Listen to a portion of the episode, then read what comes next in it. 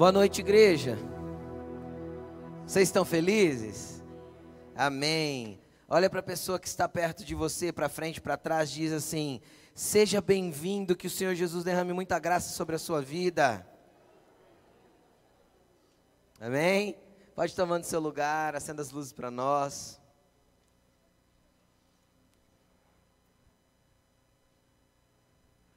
Glória a Deus.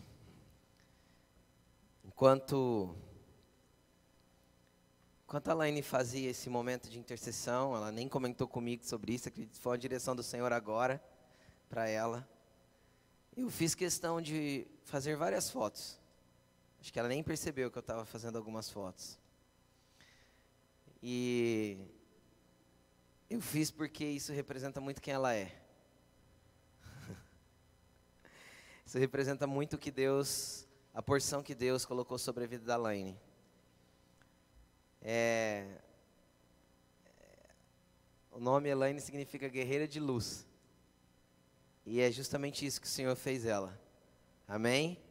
Alguém que tem muito, muita sensibilidade com as movimentações de Deus e que consegue entender as movimentações de uma forma muito clara e muito precisa. Glória a Deus pela vida dela. Louvado seja o nome do Senhor. Amém? Bem, hoje eu vou falar um pouquinho a respeito de justificados. O que é ser justificado? Às vezes você nunca parou para pensar sobre isso, mas hoje nós vamos falar sobre isso e você vai entender. Você vai entender que você você é mais importante do que você pensa ser. Você tem um pai maior do que você pensa ter. Você Você foi escolhido pelo Senhor. Amém? Existe algo de Deus sobre a sua vida, você só não entendeu. Existe algo que Deus quer fazer na sua vida, você só ainda não compreendeu. Amém? Louvado seja o nome do Senhor. Eu quero que você abra a tua, a tua Bíblia comigo no livro no livro de 2 Pedro capítulo 2. 2 Pedro é lá pertinho de Apocalipse, abre lá e deixa aberto esse livro de 2 Pedro. 2 Pedro capítulo 2. Nós vamos ler um outro texto antes, mas nós vamos ler no telão. Pode deixar aberto aí 2 Pedro, seja no seu aplicativo do celular, seja na sua Bíblia impressa. Deixa aberto aí.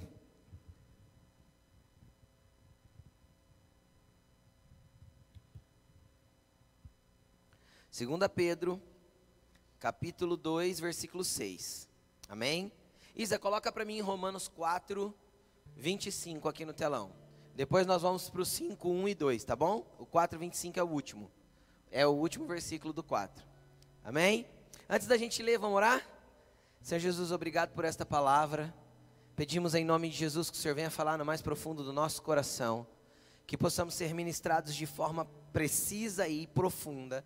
E que aquilo que o Senhor começou a fazer nessa noite entre nós, através das das, das pessoas que ministraram sobre esse altar, Senhor, desde dos, daqueles que, que fluem com o dom na música, como aqueles que fluem com o dom na dança, como a Laine que fluiu aqui, Senhor, no dom da profecia. Pedimos em nome de Jesus que o Senhor venha fluir agora, através da tua palavra, ministrando o mais profundo do entendimento de cada um. Senhor, que não seja informação, que seja transformação e conexão do espírito de cada um com o teu espírito, para que eles possam ser ministrados no entendimento e não apenas no conhecimento. Pedimos uma liberação do céu, Pai, sobre cada um aqui, em nome de Jesus. Amém. Amém? Vamos lá. Romanos 4, 25 diz assim: ó. Ele foi entregue à morte. Quem? Jesus. Jesus foi entregue à morte por nossos pecados e ressuscitado para nossa justificação. Deixa aí o versículo. Veja bem, a primeira coisa que eu quero fazer você entender: Jesus morreu por causa dos nossos pecados. Ah, pastor, eu já sei disso. Sabe nada, a gente não entende isso direito. Presta atenção, a gente sabe pouco sobre isso. Jesus morreu por causa dos nossos pecados, mas ressuscitou para nos justificar. Entenda uma coisa: quando a Bíblia diz justificado, significa que não tem a ver com o que eu faço, tem a ver com o que Jesus fez por mim. Você consegue entender o que eu estou falando?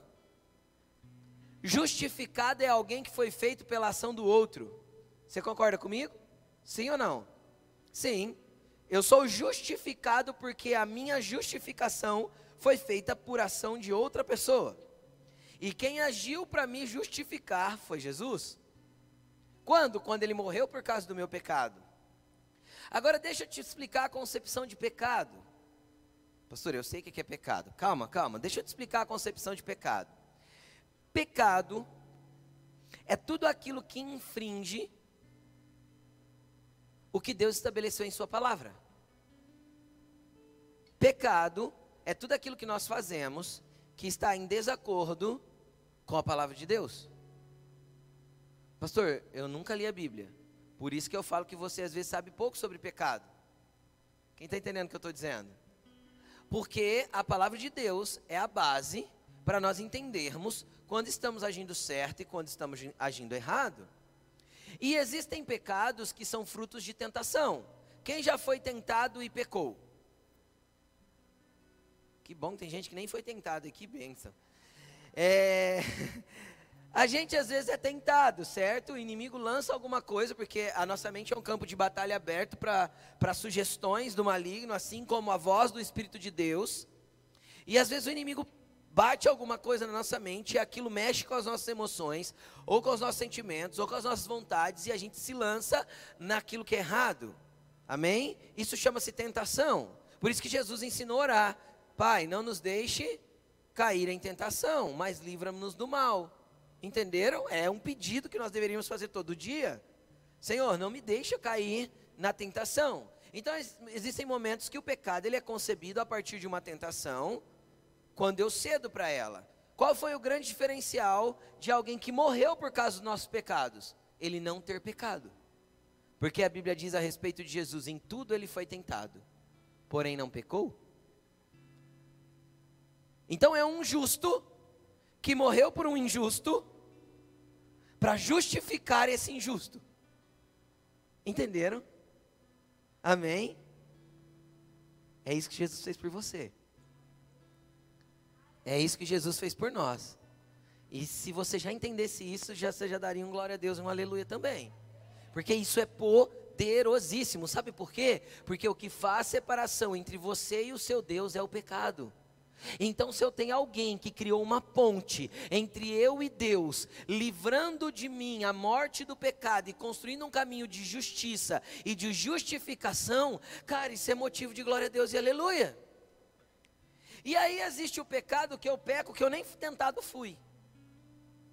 Como assim, pastor? Existem os pecados que fazem parte da natureza caída do homem. Da natureza pecaminosa que nós concebemos de uma forma ou de outra. Quais são esses? O pecado da arrogância, da presunção, do orgulho. Todo ser humano é orgulhoso. Todo, de A a Z. Uns têm um nível mais alto de orgulho, outros têm um nível menor de orgulho. Alguns abaixam a orelha mais rápido, entendendo que Deus está tratando o seu orgulho. Outros ficam na sua posição orgulhosa e vão sendo quebrados. Todo inflexível que não se dobra, Deus permite que se quebre, para poder trabalhar dentro do coração. Amém, gente? Entenderam? Mas todo mundo tem um nível de orgulho, sim ou não? Você não tem um tequinho de orgulho em algumas coisas? E orgulho, arrogância, presunção Existem coisas que são coisas ruins da concepção do, do ser humano, da concepção pecaminosa, caída do ser humano, e que a gente peca, sem nem ser tentado. Sim ou não? Você já pecou sem ser tentado? E depois que você fez, você falou, nossa, para que, que eu fiz isso? Pequei. Tem que ir lá e pedir perdão? Sim ou não? Sim. Então, cara, Jesus, Jesus foi entregue à morte por causa de tudo isso mas ele ressuscitou, venceu a morte para nos justificar. Você pode dar glória a Deus por isso? Versículo 5, versículo 1, Isa. Tendo sido, pois, justificados, está falando de nós, pela fé, então a justificação é para aquele que crê. Quem crê em Jesus aqui diz um amém. Amém? amém? Justificação é para aquele que crê. Tendo sido, pois, justificados pela fé, temos paz com Deus através do nosso Senhor Jesus Cristo, por nosso Senhor Jesus Cristo. Agora deixa eu te explicar uma coisa a respeito de ter paz com Deus.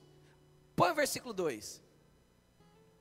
por meio de quem obtivemos acesso pela fé a esta graça, na qual agora estamos firmes e nos gloriamos na esperança da glória de Deus. Deixa aí. Eu queria pedir ajuda. Vem cá, Éder. Sobe aqui para me ajudar. Vem cá, André.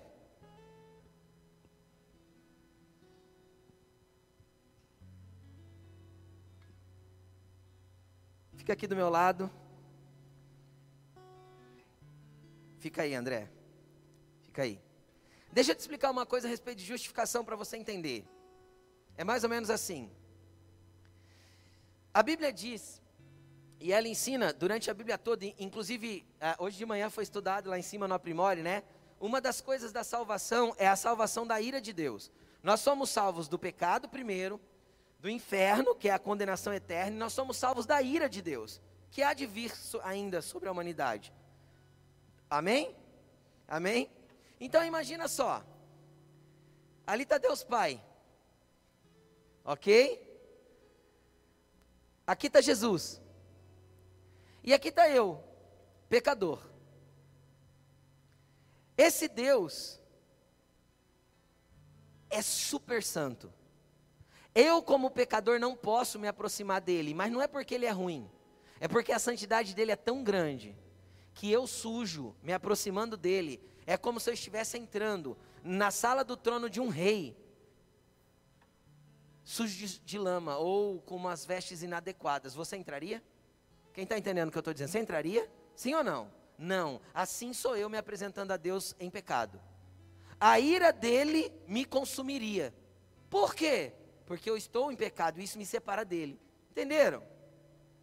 Só que aí, quando eu entro no meu quarto para orar e falo assim: meu Pai que está no céu. Eu estou orando para Jesus ou estou orando para o Pai? Para o Pai. Meu pecado me permite me aproximar do Pai? Só que quando o Pai olha para mim, Ele não vê eu, Ele me vê através do filtro que chama Jesus Cristo, que morreu por mim, para me justificar e para me fazer conforme a imagem dEle. Então, quando a gente fala de se parecer com Cristo, significa que quando o Pai olhar para mim, injusto, pecador, o filtro do Filho de Deus que morreu justo na cruz, filtro o olhar de Deus, filtro o olhar de Deus e Deus me olha com olhar de amor. Consegue entender isso ou não? Então, como que ele me enxerga? Eis aqui o meu filho amado em quem eu tenho prazer. Mas aí ele está falando de mim, que sou injusto, torto e muitas vezes não causo prazer em Deus, mas a ótica do filho de Deus sobre mim que me justificou faz o Pai me enxergar assim. Faz o Pai te enxergar assim. Só que entendeu, dá um glória a Deus. Obrigado, Éder. Obrigado, André. Você entendeu? Cara, quando você entra lá chorando, se achando indigno, todo torto, todo desarrumado, é isso mesmo. é isso mesmo, só que você corre para os pés de Jesus, porque ele morreu Volta o versículo 1, Isa. Ele morreu para que nós tivéssemos paz com Deus. Porque não dá para paz, ter paz com o Senhor sem Jesus. E Ele criou esse caminho por nós. Ele criou esse caminho de paz de nós com o Pai. A humanidade até Jesus conhecia um Deus, um Todo-Poderoso, um Deus, um Deus que deveria ser extremamente e ainda deve Deixa eu colocar minhas palavras certas para não tentar descaracterizar a santidade de Deus. Um Deus que era reverenciado pelo homem com medo. Então Jesus abre um caminho para que nós o reverenciamos com temor santo. Entenderam a diferença? Porque Jesus construiu essa ponte, esse filtro que me conecta com o Pai e me faz ter paz com Ele. Pastor, quantas vezes eu acho que eu não sirvo para mais nada? Isso é a mentira que Satanás quer que você acredite. Quantas vezes eu acho que eu pequei de um jeito que não tem mais perdão? Isso é mentira que Satanás quer que você acredite. Quando você está desanimado, quando você está para baixo, quando você está tentando desistir, quando você está down, Jesus quer te trazer para perto do Pai. Sabe por quê? Porque Ele já conectou você com o Pai para te dar paz com Deus por meio de Jesus Cristo, nosso Senhor. Quem ama Jesus aí? Pode dar uma glória a Deus? não tem como não amar Jesus, cara. Ele foi justo, não pecou, mas morreu por mim quando eu ainda era pecador. Não faz sentido nenhum. Um certo morrendo por um torto.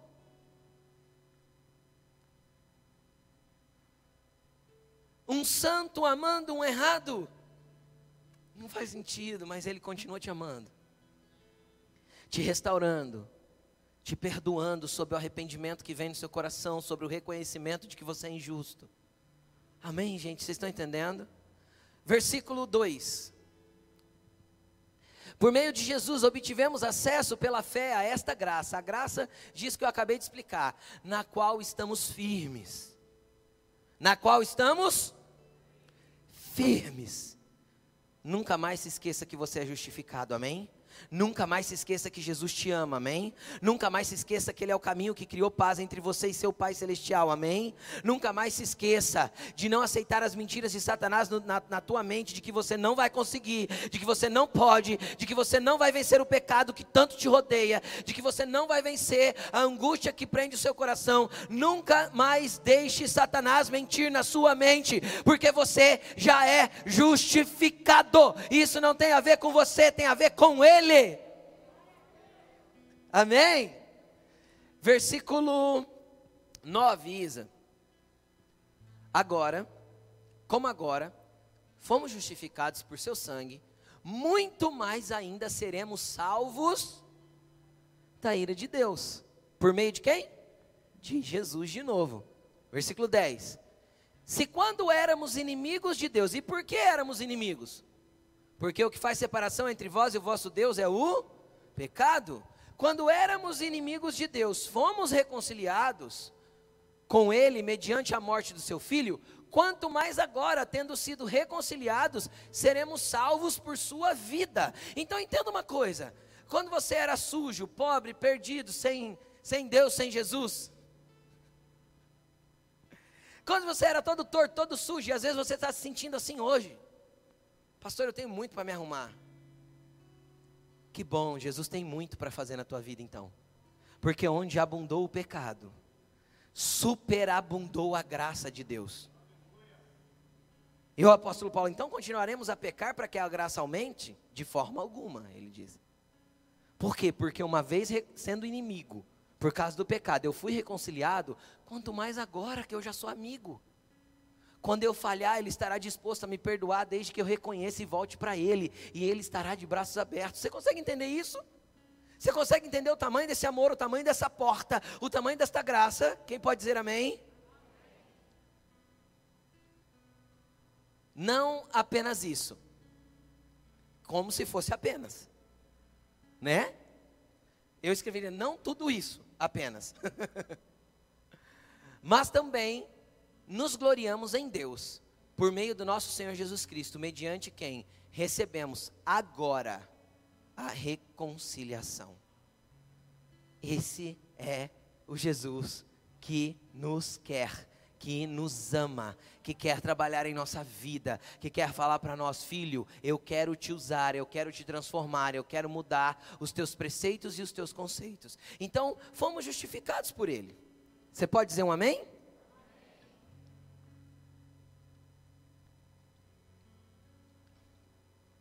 Então, se uma vez que fomos justificados, fomos feitos justos. Sim?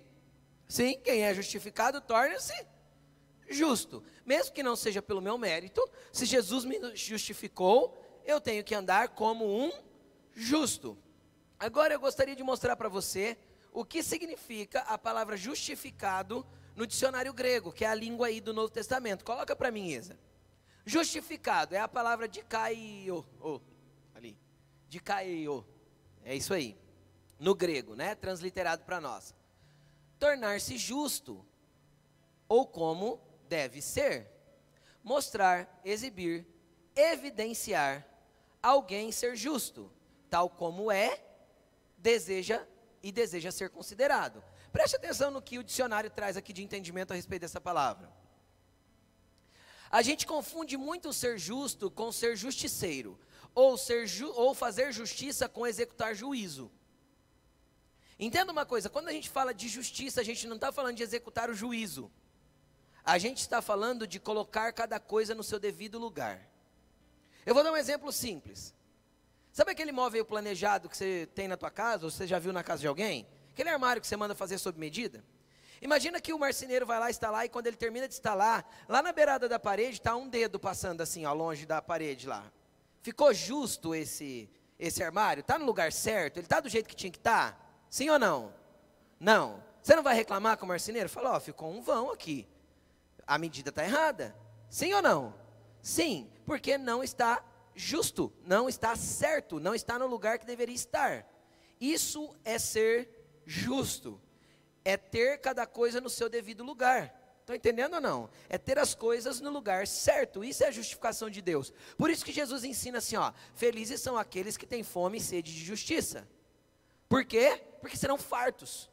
Quanto mais fome e sede de ser certo, de andar certo, de fazer a coisa certa, mais farto de justiça você será, mas Deus vai estabelecer ordem na tua vida.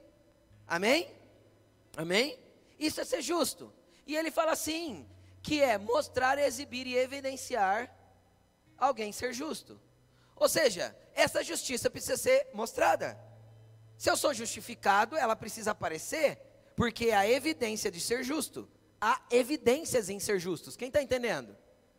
Então eu não posso mais andar sobre a terra como se eu fosse todo mundo, porque a tua mãe já dizia que você não é todo mundo, sim ou não? Sim, tua mãe já dizia e ela estava certa. Então eu não posso andar na terra como se eu fosse todo mundo e não haver nenhuma evidência da minha justiça, de que as coisas estão sendo colocadas em ordem dentro de mim. Porque eu preciso evidenciar, eu preciso exibir, eu preciso mostrar. E ser, já, já tal como é ou deseja ser considerado, porque eu posso ser ou estar me tornando. Sim ou não? Eu posso ser ou posso estar em pleno, pleno processo. Travou aqui, né? Pleno processo. Pleno processo de me tornar. Estão entendendo ou não? No processo todo mundo está, tá bom? Está no processo? Quem está no processo diz amém. É isso aí. No processo todo mundo está, mas precisa haver evidências desse processo. Se daqui dois anos, dia 2 de agosto de 2022, você estiver sentado nessa cadeira, sendo a mesminha pessoa que você é hoje, o processo não está fazendo efeito na tua vida.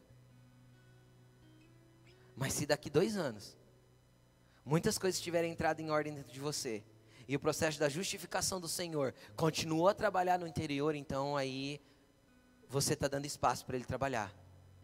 Amém, gente? Amém? Vamos continuar.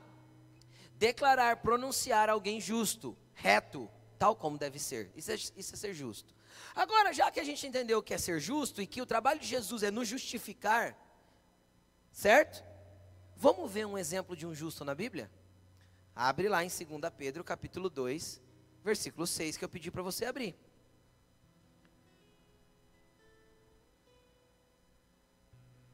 Eu pedi para você abrir e não abri. Que ótimo. 2 Pedro capítulo 2, versículo 6. Quiser pôr no telão, pode pôr. Quem não tem Bíblia pode acompanhar aí. Olha só isso aqui que interessante. Também condenou as cidades de Sodoma e Gomorra. Está falando que Deus condenou as cidades de Sodoma e Gomorra. Está falando da ira de Deus caindo sobre essas cidades. Reduzindo-as a cinzas, tornando-as exemplo do que acontecerá com os ímpios. Quem que são os ímpios, pastor? Os ímpios são aqueles que não se deixaram ser justificados pela fé, que não se arrependeram das suas obras mortas do pecado para serem justificados por Cristo. Entenderam? Quem é o ímpio? É aquele que anda na sua impiedade e não se arrepende disso. Entenderam ou não? É aquele que peca deliberadamente e acha que está tudo bem. Quem conhece pessoas assim? que pecam deliberadamente. Tudo bem. Quem está entendendo? Não se reconcilia, não volta atrás, não pede perdão, não pede perdão para Deus, não pede perdão contra quem pecou, não vê que errou, acha que é sempre certo e está e tá errado. Amém?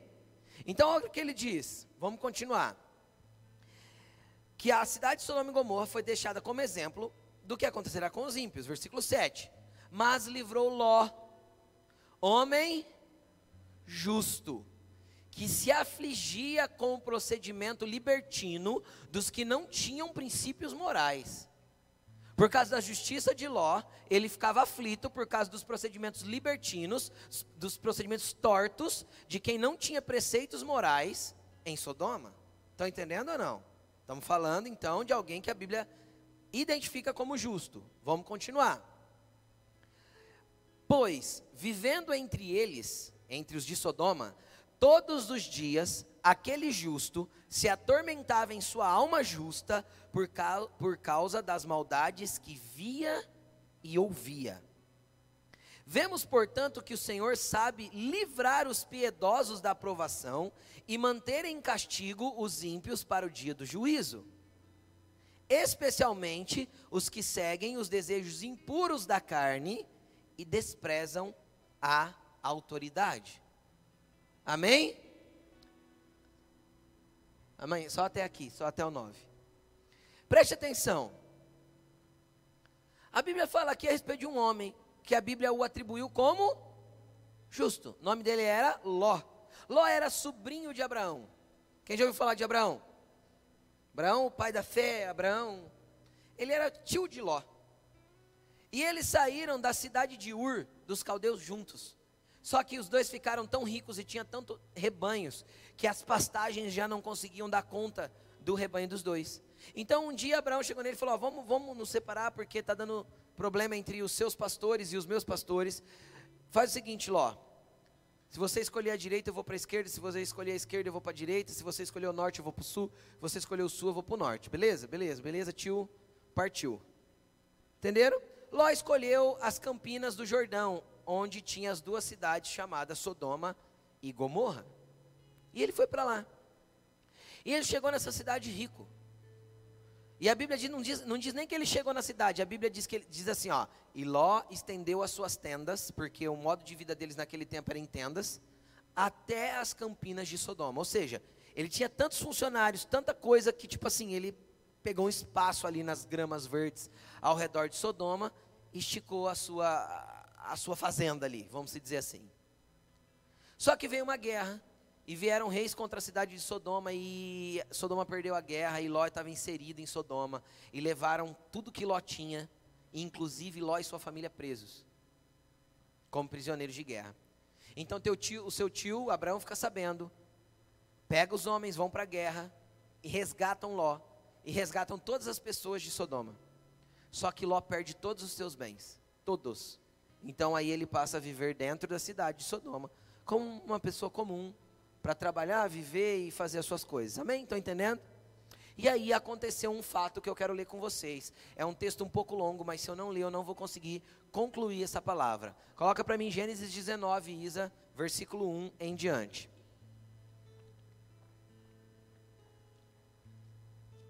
Vocês estão entendendo até aqui? Quem é justificado aqui, dá um glória a Deus. Quem crê em Jesus e crê na justificação que ele fez sobre a sua vida, diz um glória a Deus. Então você tem acesso ao Pai. Você é um filho. Deixa de acreditar, pare de acreditar nas coisas que Satanás tem colocado na tua mente, você entendeu? Você é filho de Deus. Amém? Dois anjos chegaram a Sodoma ao anoitecer. E Ló estava sentado à porta da cidade. Quando os avistou, avistou os dois homens, levantou-se e foi recebê-los, prostrou-se, rosto em terra, e disse: Meus senhores, por favor, acompanhem-me à minha casa, à casa do seu servo. Lá poderão lavar os pés, passar a noite e pela manhã seguir o caminho. Não, passaremos a noite na praça, responderam. Mas, eles, mas ele insistiu tanto com eles que finalmente o, o acompanharam e entraram em sua casa. Ló mandou preparar-lhes uma refeição e assar pão sem fermento, e eles comeram. Então, quem que eram esses dois homens? Eram dois anjos. Só que estavam como homens. Por quê? Porque os anjos podem fazer isso. Fazem até hoje. Eu já vi de muitos testemunhos de aparecer pessoas, ajudar alguém, desaparecer. Cadê a pessoa que estava aqui? Ninguém viu, só a pessoa que foi ajudada. Anjos podem fazer isso e fazem até hoje. Você crê nisso? Você crê nisso? O Senhor, o Senhor dá ordem aos seus anjos ao respeito daqueles que os temem, que o temem e os livra. Amém? Então vamos lá, continuando. Esses homens chegaram. E ainda não tinham ido deitar, foram para a casa de Ló, comeram estavam como homens. Não tinham ido deitar-se quando todos os homens de toda a parte da cidade de Sodoma, dos mais jovens aos mais velhos, cercaram a casa de Ló. Chamaram Ló e lhe disseram: Onde estão os homens que vieram à sua casa esta noite?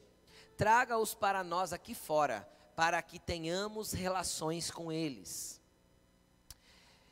Ló saiu da casa, fechou a porta atrás de si e lhes disse: Não, meus amigos, não façam essa perversidade. Eles queriam ter relações mesmo, gente, sexuais, tá bom? Promiscuidade. Na rua, a luz, a, homem com homem, era essa bagunça aí mesmo. Olhem, tenho duas filhas que ainda não são virgens.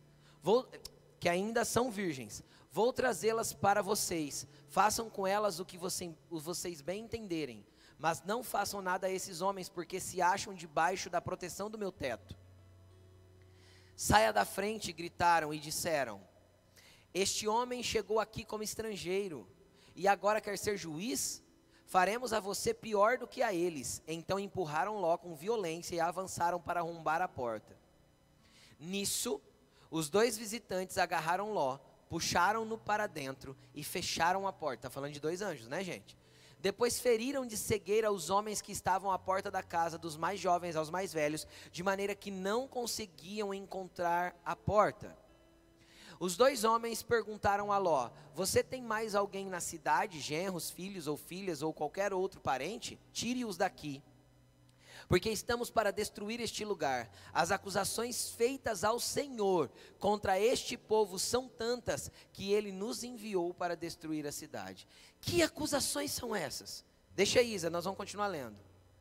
Acontece, querido, que todas as vezes que nós somos tentados pelo diabo, quem já foi tentado aqui a fazer alguma coisa errada? E nós caímos na tentação. Satanás é o tentador, Satanás e seus demônios são os tentadores. E ao mesmo tempo que nós cedemos ao pecado, então ele passa de tentador para acusador.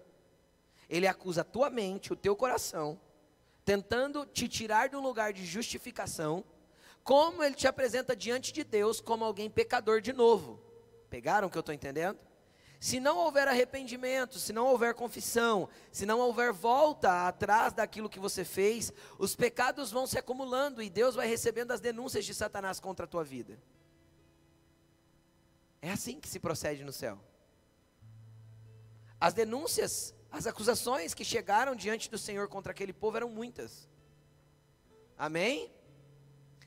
E Deus resolveu destruir a cidade, porque o acúmulo do pecado vai liberar o que, gente? Do que que nós fomos salvos? Da ira. Então, o acúmulo do pecado na vida de uma pessoa sem arrependimento, sem fé para ser justificado, vai trazer a consequência da ira. Vamos continuar. Então Ló foi falar com seus genros, genros não casados, homens que iam se casar com suas filhas. Foram falar com seus genros, os quais iam se casar com suas filhas, e lhes disse: Saiam imediatamente deste lugar, porque o Senhor está para destruir a cidade. Mas eles pensavam que estava brincando.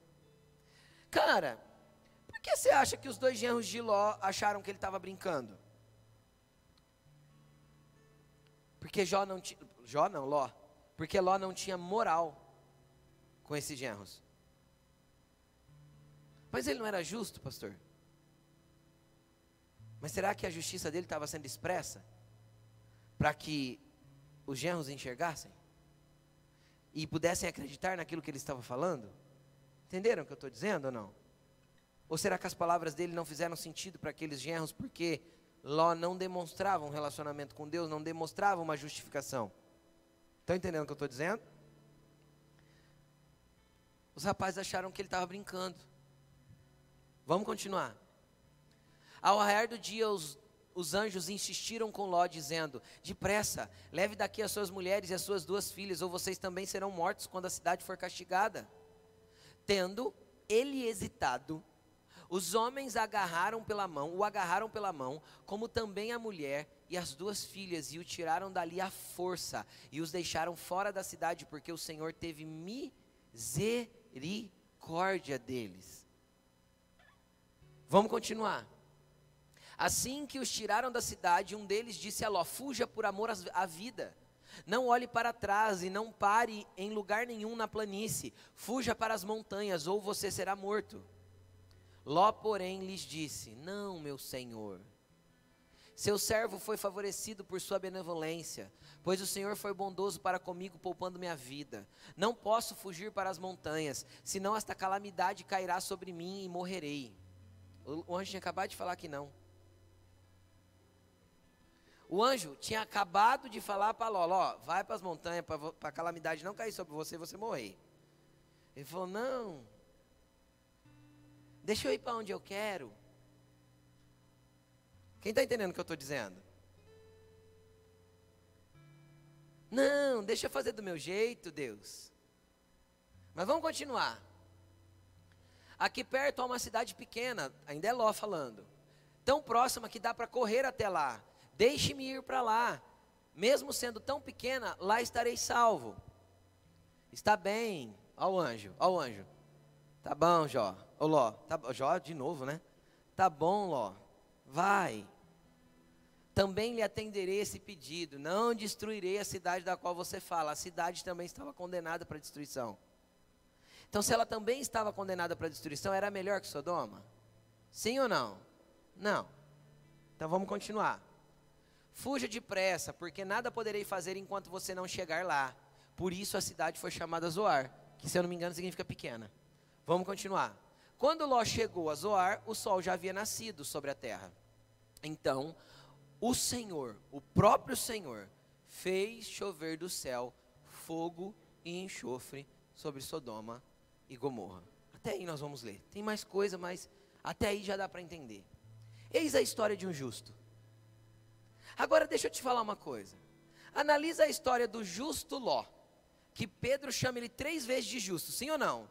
Um homem justo que afligia a sua alma justa todos os dias por causa da impiedade de Sodoma, não é isso que está escrito? A Bíblia mente? Se contradiz? Vamos analisar a vida de, de, de, de Ló. Ló, quando foi resgatado pelo seu tio Abraão, ficou pobre, sem nada. Ele poderia ou não poderia ter voltado a morar com seu tio? Sim ou não? Quem, sobre quem estava a bênção? Sobre Abraão? Não era melhor viver perto de um homem abençoado? Sim ou não? Mas ele decidiu morar em Sodoma. O padrão de Sodoma era mais ou menos melhor do que os dias que nós estamos vivendo. Credo, pastor? É melhor. Melhor, porque o que a gente está vendo aqui Entenda uma coisa: esses homens faziam essas atrocidades que a gente acabou de ler, mas deixa eu te explicar algo. Naquele tempo existia um, um, certo nível de entendimento de que, apesar de fazer essas idiotices e essas loucuras, eles casavam-se, eles tinham família, eles criavam filhos. Vocês estão entendendo isso ou não? Não existia a natureza deturpada no sentido de querer ser outro gênero.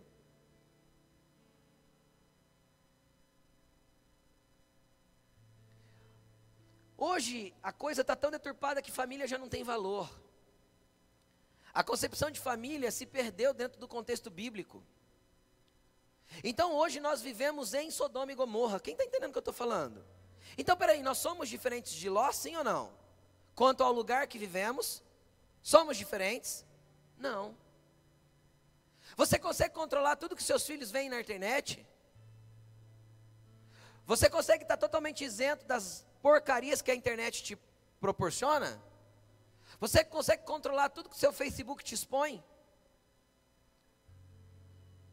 Você consegue controlar tudo aquilo que postam no, na, tua, na timeline do teu Facebook que você não queria ver e alguém postou e colocou lá e você estava rolando e viu?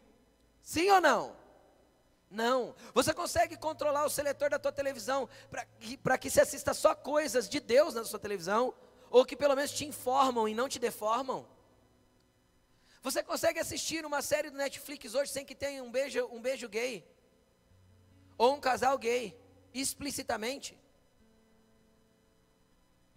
E não tenho nada contra os homossexuais diante de Jesus. Zero. Mas pecado é pecado, errado é errado. A homossexualidade está errada. Porque estava errado em Sodoma. Então continua errado hoje. E o orgulho está errado. E a promiscuidade está errada. E a imoralidade sexual está errada. E tem uma diversa. O homem ter várias mulheres está errado, e a mulher ter vários homens está errado. E o que é errado é errado. E o padrão está distorcido.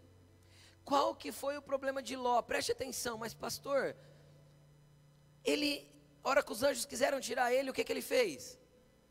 Hesitou. Por quê? Por que ele não queria sair da cidade? Porque ele gostava da cidade. Por que ele não voltou para voltar a morar com Abraão quando ele ficou pobre? Porque ele gostava de Sodoma. O padrão de Ló era o padrão de Sodoma. Quem está entendendo o que eu estou dizendo? Então preste atenção no que eu vou falar, porque é uma coisa que nós precisamos muito entender como igreja. Se o padrão de justiça que nós vamos andar, se o padrão de ser justo que nós vamos andar é comparado ao mundo que nós vivemos, qualquer coisinha melhor que nós façamos, nós já somos aprovados como justos. Pegaram o que eu quero dizer ou não? Agora, se o padrão da justiça é a santidade de Deus, por mais que eu me, for, me esforce, eu não vou conseguir sem a justificação de Jesus. O problema é que nós baixamos demais o padrão do jeito que Ló baixou o padrão. E por que a Bíblia chama ele de justo? Ele era justo se comparado a Sodoma. Mas você não pode ser comparado a Sodoma, sabe por quê? Porque apesar de morar em Sodoma, você não é cidadão de Sodoma, você é cidadão do reino dos céus. Porque uma vez justificado de Jesus Cristo, nós saímos do, do, reino das trevas e fomos transportados para o reino do Filho do seu amor. Você foi transportado do reino das trevas, do reino do mundo, para o reino de Deus. Então, se você é cidadão do reino de Deus, qual que é o teu padrão, querido? O reino de Deus, não Sodoma, não Gomorra, não Babilônia. Vocês entenderam? O problema é a gente se acostumar tanto com essa terra e baixar tanto o nosso padrão, porque aí qualquer coisinha que a gente faz, a gente está melhor, a gente está justo, porque nós descemos demais o nosso padrão. Quem está entendendo o que eu estou dizendo? Deus quer uma igreja que ande, ande com os padrões divinos, com os padrões da palavra de Deus. Deixa eu dar uma explicação mais clara sobre isso. Quem aqui está com o carro sujo? O meu está sujo. Esses dias, né, o carro não para. Você manda lavar, dois dias está sujo de novo, não é? Cada poeira. Quem está com o carro sujo, levanta a mão. Quem já viu, outra pergunta, um carro de roça? De roça. Quem já entrou e andou num carro que foi para roça? Eu já. É sujo. Hã? É terra imundo, é terra dentro. Você, você entra, a roupa já sai suja. Você põe o cinto de segurança, fica a marca aqui assim, ó, de terra. É sujo. Adianta lavar, sim ou não? Não, no outro dia vai para a roça do mesmo jeito, vai se lamear tudo de novo. Se chover, vai pegar barro, vai descer a botina do barro, vai subir dentro de novo. É uma sujeira, sim ou não? Agora deixa eu te perguntar uma coisa. Olha para o carro da roça, imagina aí, e olha para o teu carro. Teu carro está sujo ou limpo? Hã? Limpo. Você acabou de falar que ele estava sujo. Porque na tua cabeça o padrão de limpeza é o carro que acabou de sair do lava-jato. Só que se comparado ao carro da roça, teu carro está limpo. Então o problema não é o nível de sujeira, mas o nível de padrão que nós estabelecemos para determinar a sujeira. Entenderam? Se o meu padrão é o carro da roça, meu carro está limpíssimo. Mas se o meu padrão é o carro que saiu do Lava Jato, foi limpo, justificado. Entenderam? Se o meu padrão é a santidade de Deus, qualquer sujeirinha vai aparecer em mim. Mas se o meu padrão é o carro da roça, é o porco, é o imundo, é o todo torto, cara, qualquer limpezinha, mesmo que suja, vai parecer limpeza. Entenderam ou não? Então Deus quer que você suba o seu padrão, você consegue entender? Porque às vezes a tua limpeza está suja diante de Deus, mas porque você se compara com o mundo, você se acha melhor. É por isso que a Bíblia diz que a nossa justiça diante de Deus é como um trapo de imundícia. Porque para nós parece que somos justos, mas na hora que compara a santidade dele, não passamos de sujeira.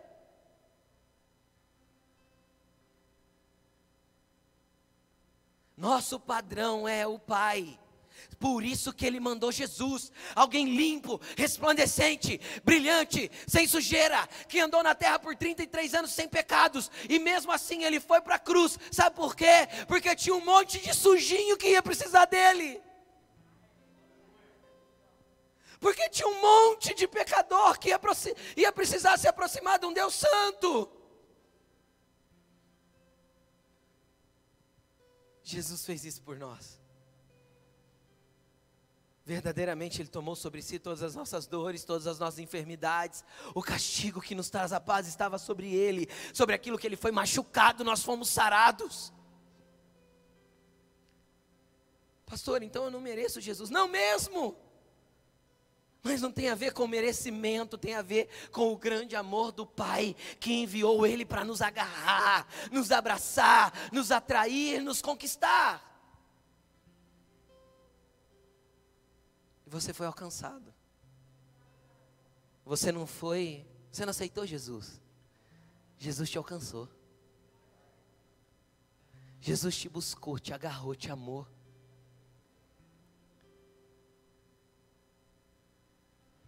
Filhinhos, essas coisas vos ensino para que não pequeis. Porém, se vocês pecarem, vocês têm um advogado diante do Pai, Jesus Cristo, o justo. Amém? E em breve, em breve, esse advogado vai ser promovido a juiz. Então tudo que ele advogou ao teu favor vai se virar contra você. Pastor, o que, que eu faço? Eleve o seu padrão de justiça agora. Entende? Nós temos que conhecer a palavra de Deus para subir o nosso padrão. Nós temos que conhecer a palavra de Deus para entender que essa justificação não tem nada a ver conosco e tudo a ver com Ele. Jesus te quer, te ama, quer te justificar, quer te transformar, quer te mexer, quer te moldar, quer te ah, te quer. Sabe por que, que ele morreu na cruz? Por pessoas. Não foi para fundar uma religião, não foi para criar uma religiosidade, foi por causa de nós. E tudo que Jesus quer é a nossa vida perto dele, próxima ao Pai. A vida eterna é que conheçam a mim, que o Pai enviou, e que conheçam o Pai que enviou a mim. Esta é a vida eterna. Isso é estar perto dele. É isso que ele quer fazer na tua vida. Você pode dar uma glória a Deus? Coloca a mão sobre a sua mente, sobre a sua cabeça aqui.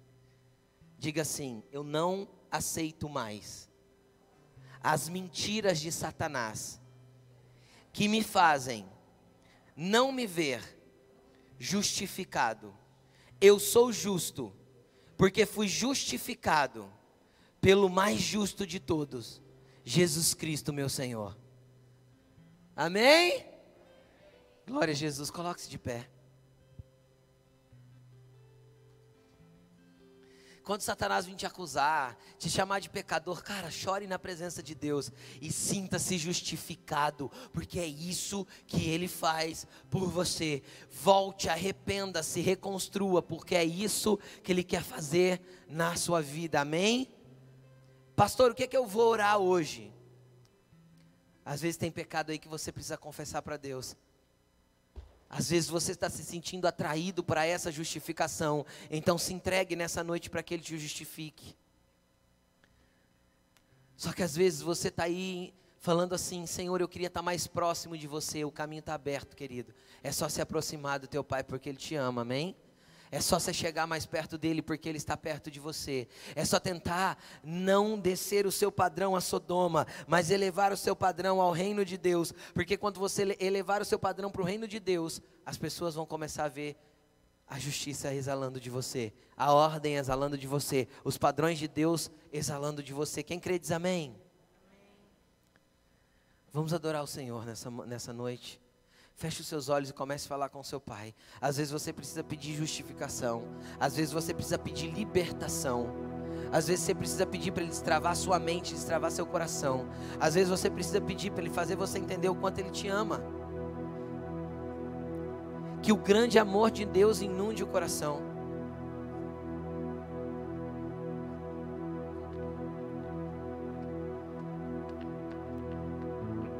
Deus tem um amor tão grande, tão poderoso, tão grandioso, que Ele quer inundar teu coração. Que o amor de Deus te constranja nessa noite, para você entender que Ele te ama mais, mais do que a própria vida dele aqui na terra, Ele te amou. Ele te ama muito, Ele te quer muito, muito. Te quer perto dele, te quer tendo um relacionamento com Ele, te quer subindo o padrão, te quer elevando o coração. Ora babai xaracanda.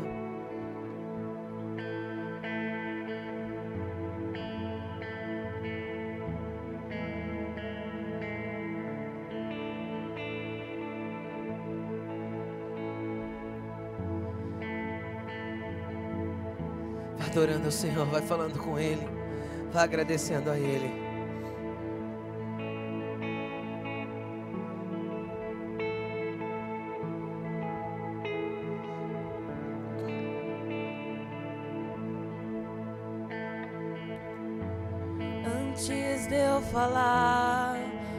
Cantava sobre mim. Ah, esse é Ele para você.